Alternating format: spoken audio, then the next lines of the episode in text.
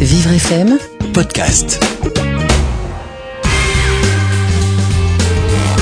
Thibaut nous écrit de la ville de Saint-Denis. Ma petite amie est atteinte de la sclérose en plaques et elle va bientôt être en fauteuil. Elle se dit prête, mais moi je n'ai pas vraiment osé lui dire que le fauteuil roulant et tout ce qui a un rapport avec l'hôpital me fait peur depuis que je suis tout petit. Dois-je lui avouer cette phobie ou faire en sorte de paraître fort? Et est-ce que je vais réussir à continuer de l'aimer? Bon, Thibaut, euh, ce qui est très important, c'est que euh, il faut parler dans le couple, il faut dire.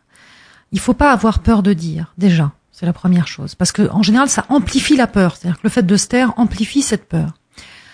Tout ce qui est hôpital vous fait peur aussi parce que c'est une méconnaissance. Vous avez une vision, vous avez des images qui ne correspondent pas forcément à la réalité. On en a tous. Et on en a tous.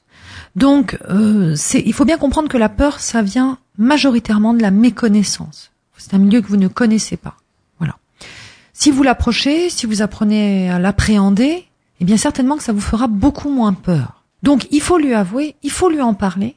C'est quelque chose que vous pouvez traverser à deux et non pas seul. Euh, Est-ce que vous allez continuer à, à l'aimer? C'est tout ce que je vous souhaite, en tout cas. Et ça serait vraiment dommage que ce soit cet obstacle-là. Thibaut se demande déjà si le handicap va compliquer, va amenu- amenuiser les chances pour euh, leur histoire de réussir plus tard. Peut-être euh, Mais personne ne sait. Vous savez, il peut ne pas y avoir cette maladie, il pourrait ne rien avoir et que vous vous sépariez.